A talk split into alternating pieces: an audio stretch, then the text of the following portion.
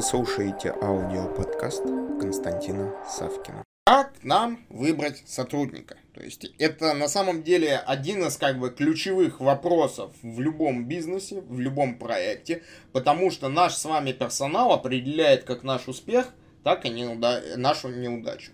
Есть два замечательных изречения по этому поводу. То, что незаменимых людей нет. Это первое изречение, которое вы должны всегда помнить. То есть единственный незаменимый человек это только вы. И только для себя. Во всех остальных случаях людей могут что сделать? Поменять. Вопрос, в каком случае вас вдруг не смогут поменять или кого-то не смогут поменять, в большинстве случаев лежит в рамках неких корпоративных войн, интриг и компромата. То есть мы это с вами должны понимать. И ни в коем случае не профессионализма. То есть когда вас оставят только из-за того, то, что вы там супер профессионал, это на самом деле уникальнейший случай, на вас должны обратить внимание. На всякого профессионала найдется с десяток подмастерьев, которые что, смогут с вами работать, взаимодействовать и которые будут оказывать приблизительно ту же самую услугу за более низкие деньги с меньшими амбициями. Но вопрос, а, скажем так, профессионалов экстра-класса, он находится в таком поле зрения, как управление талантами, что мы сейчас с вами рассматривать не будем, но про эту отдельную, собственно, стезю необходимо помнить, потому что таланты есть таланты. Возвращаемся к нашим с вами сотрудникам. Итак, первая догма то, что незаменимых людей у нас нет. Мы это с вами должны понимать. Есть у этой, что поговорки очень такое нелицеприятное продолжение, но об этом продолжении я говорить сейчас не буду. И вторая наша догма это то, что с кадрами надо работать. То есть тех сотрудников, которых вы нашли, вы должны понимать то, что с ними надо работать. Вот это тоже важный момент, потому что не будете работать с людьми, люди сами над собой начнут работать. И начнут работать так, как вам это что? Не нужно. Не нужно. Вот это тоже нужно, опять же, понимать и осознавать. Соответственно, исходя из чего у нас формируется а, наше с вами взаимодействие с персоналом. Вот в первую очередь давайте выделим ключевых игроков. Это кто? Это мы, как руководитель, который сотрудников что делает? Нанимает. С одной стороны. С другой стороны, это наш с вами сотрудник, который пришел на работу. И с третьей стороны, есть влияние внешнего фактора. Вы, конечно, хотите найти себе идеального сотрудника, профессионала высокого уровня, который э, будет работать за идею, за проценты, будет работать бесплатно, но по дефакту вы видите на рынке кого? Людей без образования, людей, сидящих там в ТикТоке, в Инстаграме или вообще непонятно где, и которые хотят работать. И, к сожалению, других мы можем что? Не найти. Просто-напросто не найти. Вот это тоже нужно понимать. То есть нужно объективно смотреть на ту реальность, в которой вы находитесь, и на те потенциальные кадры, с которыми вы сейчас можете взаимодействовать. Поэтому вот две основополагающие, скажем так, аксиомы, которые мы с вами обозначили, это то, что А, незаменимых людей нет, и Б, то, что с кадрами надо работать, они являются основным нашим посылом. Теперь начинаем смотреть. Вот исходя из чего мы с вами можем подобрать сотрудника. То есть мы сперва смотрим на себя, мы начинаем работать непосредственно с собой. Важный момент.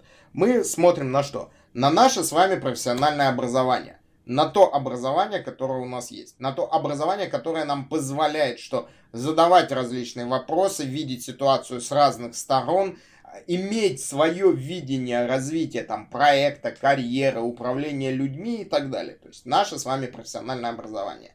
Первая проекция. Вторая проекция это что? Наш с вами личный опыт. Это тот опыт, через который мы с вами прошли. Если наш с вами опыт связан там с детским садом, значит, извините, детский сад. Если школьники, значит школьники. Если э, там дворники, значит дворники. Если инженеры, значит инженеры. Если врачи, значит врачи. Если чиновники, значит чиновники. То есть в зависимости от нашего с вами опыта будет формироваться наше с вами мировоззрение. Не надо ждать интеллигентности, когда вы выходите и общаетесь со строителями. Не надо этого ждать. Если вы до этого общались там с врачами, с учителями, с учеными, и вы ходите общаться со строителями, не надо ждать интеллигентности. То есть вот это вот важность личного опыта, потому что очень часто с точки зрения нашего личного опыта мы создаем какой-то идеал, какие-то иллюзии, какие-то моральные этические ценности, которые должны быть у каждого человека. Нет, у каждого человека это не будет, это ваше личное субъективное мнение. И, кстати, в кризис это будет очень сильно обостряться. И следующая проекция, про которую необходимо помнить, помимо личного опыта, это ваша эмоциональная память. То есть те эмоции, которые были вызваны прошлым взаимодействием с другими сотрудниками.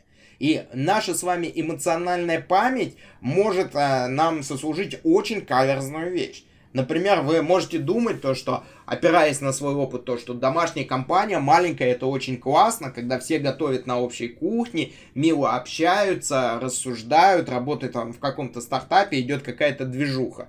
Единственное то, что это было 20 лет назад, и единственное то, что при прочих равных условиях был совершенно другой мир, вы забудете. Но эмоциональная память выдернет вам вот эти вот положительные эмоции, которые вас что сделают? Обманут, создадут определенные миражи и определенные иллюзии. С другой стороны, эмоциональная память обладает великолепнейшей вещью, когда она передает боль. Почему? Потому что именно боль запоминается. Именно боль запоминается. Мы с вами помним очень хорошую поговорку, вот продолжение я скажу. А, там, э, как это звучит, то, что тот, кто старое забудет, тому, а, тот, кто старое помянет, тому глаз вон. А продолжение этой поговорки звучит следующим образом. А забудет тому два. Вот почему? Потому что вот именно боль мы что, не забываем. Боль способна нам передать те ошибки, которые мы совершили в рамках коммуникаций с людьми. Те ошибки, которые мы э, совершили, которые нас зацепили, когда мы взаимодействовали с каким-либо что персоналом, как нижестоящим, так и вышестоящим. И боль сформировала на что? Определенный опыт, только уже э, связанный как бы с теми переживаниями, которые у нас были. И посмотрите, что у нас происходит. Возвращаемся к вопросу. Как нам выбрать сотрудника? Мы прежде всего фокусируемся на тех болевых моментах, которые были нам неприятны. И если к вам пришел человек, который по всем критериям, там, резюме, там, и так далее, вам великолепно проходит, но с точки зрения каких-то моментов он у вас вызывает какую-то неприязнь, то эти моменты лежат именно в эмоциональной памяти. Эмоциональный интеллект очень важен. И поэтому вот пересильте себя, скажите нет этому человеку, и вы избавите себя от множества проблем. И никакие тесты вам не нужны, ничего вам нужно. Потому что если вы берете человека к себе в команду, к себе в отдел, то вы его будете видеть очень часто каждый день то у вас будут какие-то конфликты, будут. Какие-то что? Сложные коммуникации будут. Вы будете с ним идти на какие-то компромиссы, это будет, всегда будет. И вы должны понимать, что в рамках взаимодействия рабочего или личного взаимодействия вы с ним сможете через это пройти. И у вас уже изначально не вызывает то, что это такой вот как бы неприятный для вас человек. При этом под термином неприятным мы подразумеваем множество различных критериев, факторов и так далее. Вы помните об этом. Это раз. Два. Когда мы начинаем смотреть на нашего сотрудника, мы тоже применяем те же самые три проекции, которые я вам озвучил. То есть мы работаем с обратным входом. Что нам дает обратный ход? Обратный ход нам дает следующее. Мы смотрим на профессиональное образование и говорим окей человеку.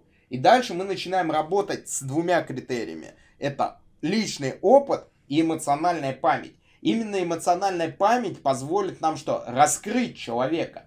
И такие вопросы, как типа, ваше самое приятное воспоминание от работы, или что вам неприятно в рабочей деятельности, способно что? Задействовать человека, и вы увидите, говорит он нам искренне или каким-то образом что-то скрывает. И вот здесь вот, а, когда мы увидим человека и поймем, что он личностно к нам подходит, то есть он не вызывает у нас неприязни, то мы переходим к нашей следующей догме, это что, что, что, с людьми надо работать. То есть вы можете, а, инвестировать в образование этого человека, э, либо обучив самостоятельно, либо отправив его на какие-то тренинги, либо какие-то курсы. Вы можете с ним начать вести, замечательная такая фраза есть, это пилотные проекты.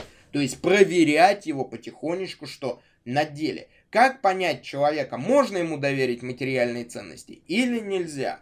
Подумайте даже элементарно оставив человека там э, наедине со своим кошельком, посмотрите, как он будет действовать со стороны.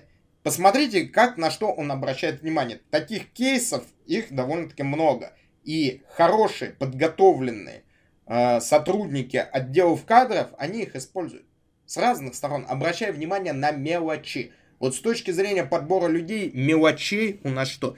Не бывает. А мелочи лежат именно в эмоциях и именно в личном опыте, до которого нужно что сделать? Докопаться. Потому что далеко не каждый сотрудник придет к вам как открытая книга и расскажет то, что вы хотите увидеть. То есть вы должны быть готовы это увидеть. А вот на основании чего эта необходимость у нас возникает, то, что вы должны, опять же, на основании вашего образования, личного опыта и эмоциональной памяти. Именно поэтому в больших корпорациях люди, которые добились успеха и создали эти корпорации, они возят с собой детей на переговоры, люд... на какие-то, собственно, деловые встречи, передают им какие-то что неформальные навыки, лежащие в области эмоциональной памяти и лежащие в области э, личного опыта. Вот это вот очень-очень важный момент, на который я рекомендую обратить вас свое внимание,